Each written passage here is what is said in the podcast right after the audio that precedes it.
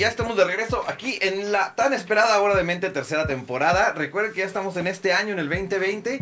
Y bueno, como estábamos diciendo del plan Detox, eh, les comentaba, si quieren dejarme aquí un comentario sobre esto que les voy a decir. Dice, ¿está ¿estás cansado de vivir atrapado dentro del parloteo de tu mente? ¿O tal vez te gustaría dejar de estar sujeto a los pensamientos que entran en tu cabeza sin pedirte permiso y siguen dando vueltas en ella, provocándote reacciones de, de pena, miedo, rabia o vergüenza. Pues la felicidad no depende de dónde ponemos los pies, sino dónde está la cabeza, y nuestros ánimos merodean por el lugar por el que andan nuestros pensamientos. Así lo dice la doctora Jenny de la Universidad Autónoma de Barcelona. Bueno, como estábamos hablando de esto del detox, eh, creemos que muchas personas han tenido como algunos sentimientos que quieren desahogarlos, ¿no? Sacarlos ahora en este nuevo año, en el 2020 veíamos que eh, hace rato platicábamos de, esto, de, sería como alguna recomendación y todo esto. Creo que tenemos poco tiempo ahora. Eh, si tenemos alguna recomendación que nos puedas dar para, para que podamos soltar eh, y, liberarnos de todo el 2019, de todo lo que nos trajo, de todas las cosas buenas y malas. Digo, hay que soltarlo para recibir las cosas de, que, sí, ¿no? De hacer ese balance, pues digo que terapia. sí, claro. ¿Sabes? Sí, o sea, acudir este, a terapia yo creo que no está de más. Nunca. No, nunca. Este, ir a hablar de todas esas cosas que nos tienen inquietos o cosas que quedaron pendientes, ¿no? Porque al final de cuentas, si uno no las suelta es porque definitivamente no las hemos metabolizado, no las hemos acabado de digerir, ¿no? Mentalmente, ¿no?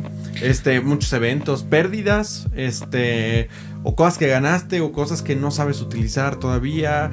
Em, esos aspectos creo que sí se pueden. Como lo decíamos, ¿no? O sea, las cosas también las queremos mejorar, no nada más arreglar o que funcione, ¿no? Que sino también mejorar y que funcionen más de lo que habíamos esperado, porque pues a eso venimos, ¿no? Pero por ejemplo, si cerramos los ojos e intentamos estar cinco minutos centrados únicamente en la respiración, ¿nos podrá resultar posible, imposible? si, no puedes hacer esto, ya será como un síntoma de que algo está eh, pasando. yo creo que meditar es muy importante, ¿no? Y a lo mejor no el hacerlo así, pero antes de dormirte, ¿sí explico? Cuando estés haciendo ejercicio. Digo, cada quien tiene maneras de meditar diferentes. Este, pero si finalmente uno no logra este poner atención, hacer conciencia sobre, eh, vamos, el año anterior, bueno, el, pasado, ¿verdad? Eh, pues yo creo que sí vale la pena ver qué está pasando, que no queremos volver a verlo, porque hay quien también pasa el año y no quiere moverle. Y no quiere, exactamente. Y es, o, es, es, de que no quiero saber nada del año pasado. Es como borrón y cuenta nueva y ya no quiero saber nada más. Así es. Entonces, eh, como lo decíamos, no es tan tan así, sino tomarlo como impulso para lo que viene. Así es. Ah, ok, ya, ya lo entendí un poquito mejor. Pero bueno, eh, explica aquí la doctora que no podemos controlar la mente como un aparato y debemos tratar los pensamientos como si fueran nubes. Cuando aparecen, los dejamos pasar sabiendo que el sol siempre está detrás. Se trata de no quedarnos enganchados en lo que pensamos. Entonces, tomarlo como impulso, pero igual, no quedarnos enganchados en lo que pasó ni con quién pasó. Sí, vamos, el tiempo tiene que pasar de alguna forma, ¿sabes? O sea, quedarte en las mismas, ¿verdad? Con los mismos problemas del año pasado, digo, depende del tipo de problema, ¿verdad? Pero muchos deben de resolverse, o sea, hay cuestiones que pasan un año, una relación, ese tipo de cosas, donde, bueno, un año es más que suficiente para aprender y, tomar decisiones al respecto. Quedarte en las mismas, en los mismos ciclos, ¿verdad? Tóxicos, este, entonces ya, es quedarte en el año pasado.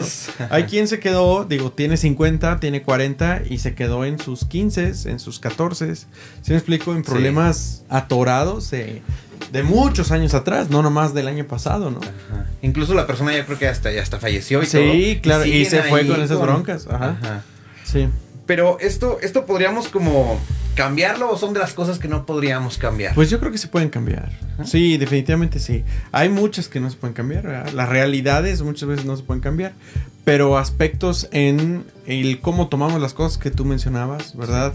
Este, cosas que dependen de uno, como el trabajo, la escuela, la relación, la calidad de pareja que elegimos, eso se puede cambiar y con eso, con una o dos que hagamos, cambia toda la calidad de vida. Empezando una cosa por día, ¿no? Exactamente, bajar de peso, todo, todo, todo, todo, todo. Eh, eso se puede cambiar. Es difícil, ¿verdad? Sí. Pero se puede cambiar. Hace poco lo veía, decían que para correr un maratón el primer paso era ponerse los tenis, ¿no? No correr un kilómetro, no correr de aquí a la esquina, es ponerse los tenis, prepararte para, para entonces empezar el, el ejercicio, ¿no?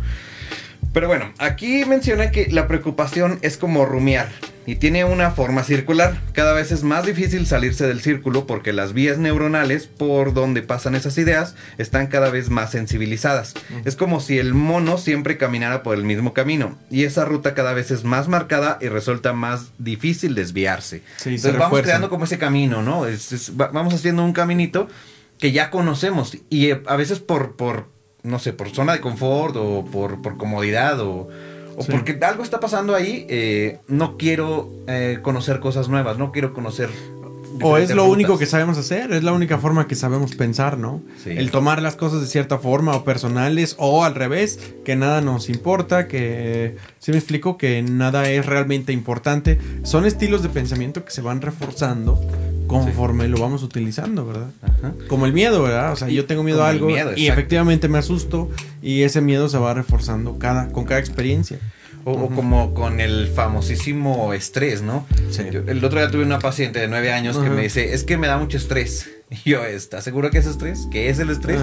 No sabía ni siquiera qué era el estrés. Entonces, e, e, esa, esa, palabra se institucionalizó tanto sí que ahora ya los niños dicen es que estoy estresado. Ajá. ¿Y cómo sabes que estás estresado? O sea, ¿qué es un estrés? Sí. aparte es que existe el estrés bueno, ¿no? También, o sea, el estrés activo y cosas de estas. Sí identifican un estado de disconfort, pero le llaman estrés genérico, ¿no? A cualquier estar triste, cansado, preocupado, enojado.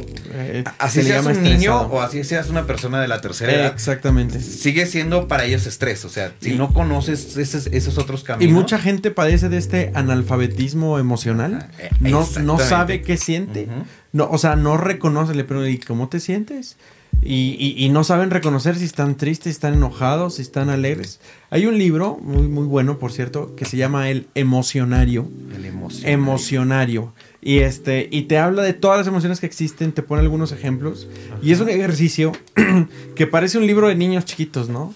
Pero de verdad como adulto lo lees y dices, claro. Y hacer un ejercicio de cuando en tu vida te has sentido así, te enseña de alguna forma a hablar de tus emociones, a reconocerlas y eso, bueno, te va a ahorrar muchos años de terapia. El emocionario. No nada más años de terapia, ¿eh? Sino... Eh, y, en la pareja, una buena, adecuada funcionalidad, una buena manera de expresarte, todo, sí. Sí, como lo decía, ¿no? Son, es como ponerte los tenis para empezar a correr. Exactamente. Porque ahora ya identificas qué es lo que tienes. Y sabiendo qué es lo que tienes, ya puedes saber hacia dónde vas, ¿no? Así es. Y, eso puede, pues, cambiar muchas cosas, ¿no? Recuerden dejarnos sus comentarios aquí en la, en la, en la por aquí, por aquí. Bueno, ok. Um, eh, la Universidad de Barcelona reconoce que deshacerse de una preocupación podría ser así de fácil, simplemente soltarla, pero lo que vemos claro en los demás no lo vemos en nosotros. Y esta es la gran barrera, ¿no? No es lo mismo que tú lo veas en ti mismo que tú lo veas en otra persona. Así es. Y ese es, ese es como el, principio, ¿no? Eh, primero identificarlo, pero ¿cómo lo voy a poder identificar si es que yo ni siquiera me entiendo? Alguien me lo tiene que decir. Alguien, alguien externo. Definitivamente, alguien externo e independiente. independiente sí, profesional. Porque, por ejemplo, es como si yo le preguntara a mi mamá, oye mamá, no sé, mi, a como mi mamá, no hombre. o sea, ¿se me explico? O al revés, ¿verdad? Se lo pregunto a mi peor enemigo, ¿verdad? Pues no, hombre, se va a soltar la lengua, ¿no? O, no, tanto con eso, digo, hay, hay gente que simplemente anda pidiendo consejos o consulta con los peluqueros, con el, con el de los tacos, con el taxista. Y ahí es donde te pueden, te pueden dar 20 opiniones y no saber cuál es la correcta. Así es, así es. Y bueno, desde un punto de vista profesional, bueno, o sea, es, muy estándar, ¿no? O sea, coincidimos en muchos aspectos este, y observaciones que hacemos ya, bueno, ya cada paciente decidirá, ¿no? Pero sí es importante, este acercarse a terapia y, requiere valor, ¿eh? no es cualquier cosa, ¿no? Es como ir a, a, correr ese maratón, o sea, es saber qué te va a costar, qué te vas a cansar. ¿Sí, me explico? Como lo decía Jay Haley, ¿no? El- el- el- la decisión de tomar terapia es ya el 50% de la terapia. O sea, Sí. ya, ya con eso ya estás poniendo una parte de ti. Sí, eh, de, hecho yo creo que es el motor de cambio. Si tú ves pacientes, ¿verdad?, que quieren ir a terapia Sí. contra los que llevaron a fuerza a terapia, pues definitivamente la lleva de gane el que el que quiere, así explico, el que tiene esa voluntad, el que ya tomó la decisión. Que ya ¿verdad? tomó, exactamente. Y, y bueno, eh, yo, yo, lo vería como, como ir al gimnasio, ¿no? Ahora que estamos en el 2020, empezamos el año, muchos que, que yo creo que empezaron con los deseos de año nuevo, de querer estar a dieta, de ponerte en forma y todo esto, sería como ir al gimnasio. Siempre va a haber una persona que te va a enseñar cómo utilizar cierto aparato, pero solamente tú puedes agarrar ese aparato y empezar a fortalecer claro. tus músculos o, o, Sí. o O adaptarte, puedes ¿no? sentarte a pensar cómo agarrar el aparato. Eh, Ajá. A final de cuentas, la responsabilidad de la acción es un momento que tú tienes que decidir cuándo empieza, ¿no? Sí. Pero bueno, vamos con otra, otra, otra cosa. Dice, la obsesión. Una obsesión sería como un parásito que se ha instalado en nuestra mente y la ha conquistado. Que roba toda nuestra energía, haciendo que no tengamos la suficiente para trabajar, para disfrutar y para nada. Estamos absorbidos, señala la, doctora en psicología.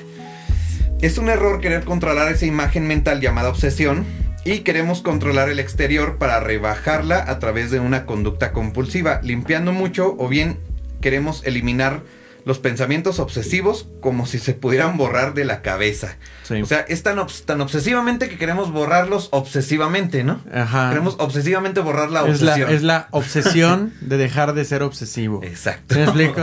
Debo dejar de ser obsesivo, debo dejar de ser obsesivo. Sí. Y estás cayendo en la paradoja de volverte obsesivo, ¿verdad? Sí. Sí.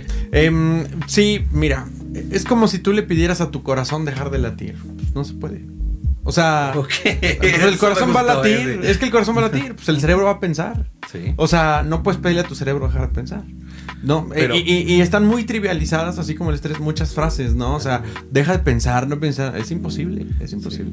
Pero puedes hacerlo productivo, ¿no? Digo, si eres Sí, muy claro. obsesivo, podrías trabajar en algo que sea. Un- ser contador, digo, con todo respeto a los Uy, contadores, sí, Pero un contador obsesivo, uy, híjole, no se le va un Los de los mejores, ¿no? Ajá, un ingeniero, ¿verdad? También obsesivo, híjole, qué productividad y qué cálculo tienen, ¿no? Sí. O sea, hay aspectos en los que la obsesividad, vamos, eh, es, es, es una virtud, ¿verdad? Ser demasiado obsesivo, por ejemplo, en otros aspectos de la vida, en la crianza o eso, ahí sí ya puede ser un poquito más O sea, que hay que saber también en dónde. O sea, Exactamente. tal vez aquí me puedo por- portar muy obsesivo porque así lo requiere el momento. claro. Y entonces, saliendo de aquí, puedo dejar de serlo para entonces juntarlo y, y- y ponerlo justo donde debe de ser, Exactamente. ¿no? Sí. Ese sería exactamente. como el punto.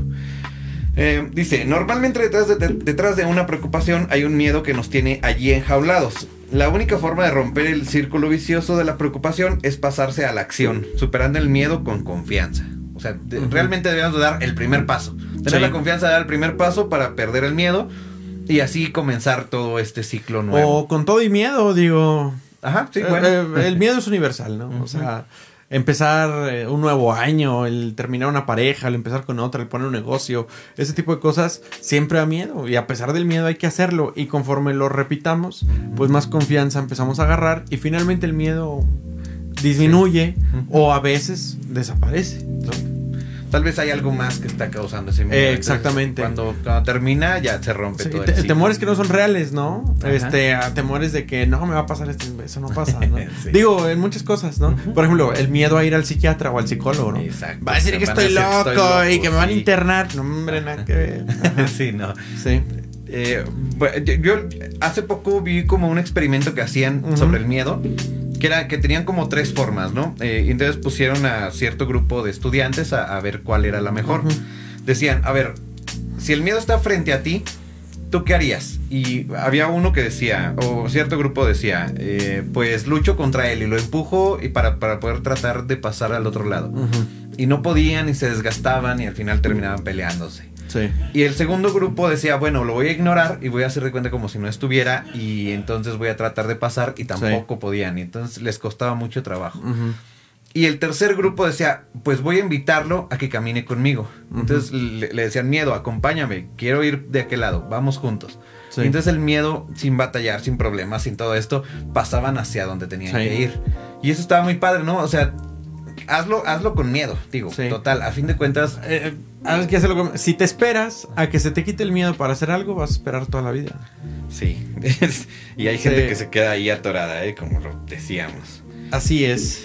Pero bueno, em, dice... em, dice, bueno, pues por último, creo que ya es hora, sí, ya es hora, ya vamos a despedirnos casi. Eh, por último dice, la felicidad no depende de dónde ponemos los pies, sino de dónde está la cabeza y nuestros ánimos merodean por donde andan nuestros pensamientos. Como, lo, como lo- muchas veces lo he dicho, tú construyes tu propio futuro, tú, tú Sí. construyes tu destino, ¿no? De que, por ejemplo, una hora construye eh, eh, eh, un cierto camino para poder eh, construir un día, ¿no? Sí. Y entonces, por una hora mal hecha, no vas a hacer todo un mal día. Puedes tener otra hora en donde vayas construyendo. Esto te va a construir un, un día, va a construir otro- una semana, Sí. y una semana va a ser un Es año. de a un poquito. año.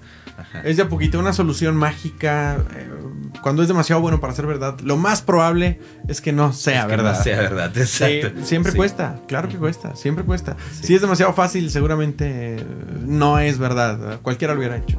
Para aquellos Sí. que ahora van a entrar al gimnasio, que están Sí, con este nuevo, sí. que vamos a empezar Sí. la dieta y todo, les va a costar, digo, va a Tiene ser algo que costar. difícil, pero va a ser algo constructivo, va- van a tener eh, resultados muy Sí. buenos al final, ¿no? Es que tiene que costar para que se valore, ¿estás de acuerdo? Sí. Si no, ya. Bueno, en, en cierta em, rama de la psicología se menciona Sí, eso, ¿no? Si sí. no te cuesta, no... Sí, no, se lo- valora. Ajá. Ajá. Así es. Sí. Pues bueno, creo que ha sido todo, sí, 6.59, ya estamos a punto de irnos. Así es. Pues fue un gusto volver con, contigo, Amaury. Es, empezamos este 2020 con Así el pie es. derecho. Este, y pues las cosas nuevas, ¿no? Ya Bien. todo lo que se viene. Claro que sí. Pues aquí nos vemos que cuando. Recuerden que estamos todos los lunes de 6 a 7 de la tarde. Este, próximamente va a salir el promocional. El equipo de aquí nos están diciendo que todavía no sale, pero va a salir el promocional ya de, de- de toda la tercera temporada. Ah, muy bien, excelente. Este, espérenlo pronto y pues nos vemos. Que tengan un- una buena rosca. Sí. Hoy que es Día de Reyes. Sí. Y que pues cumplan, ¿no? Cumplan Sí. con los tamales y que les cuesten los tamales. Sí.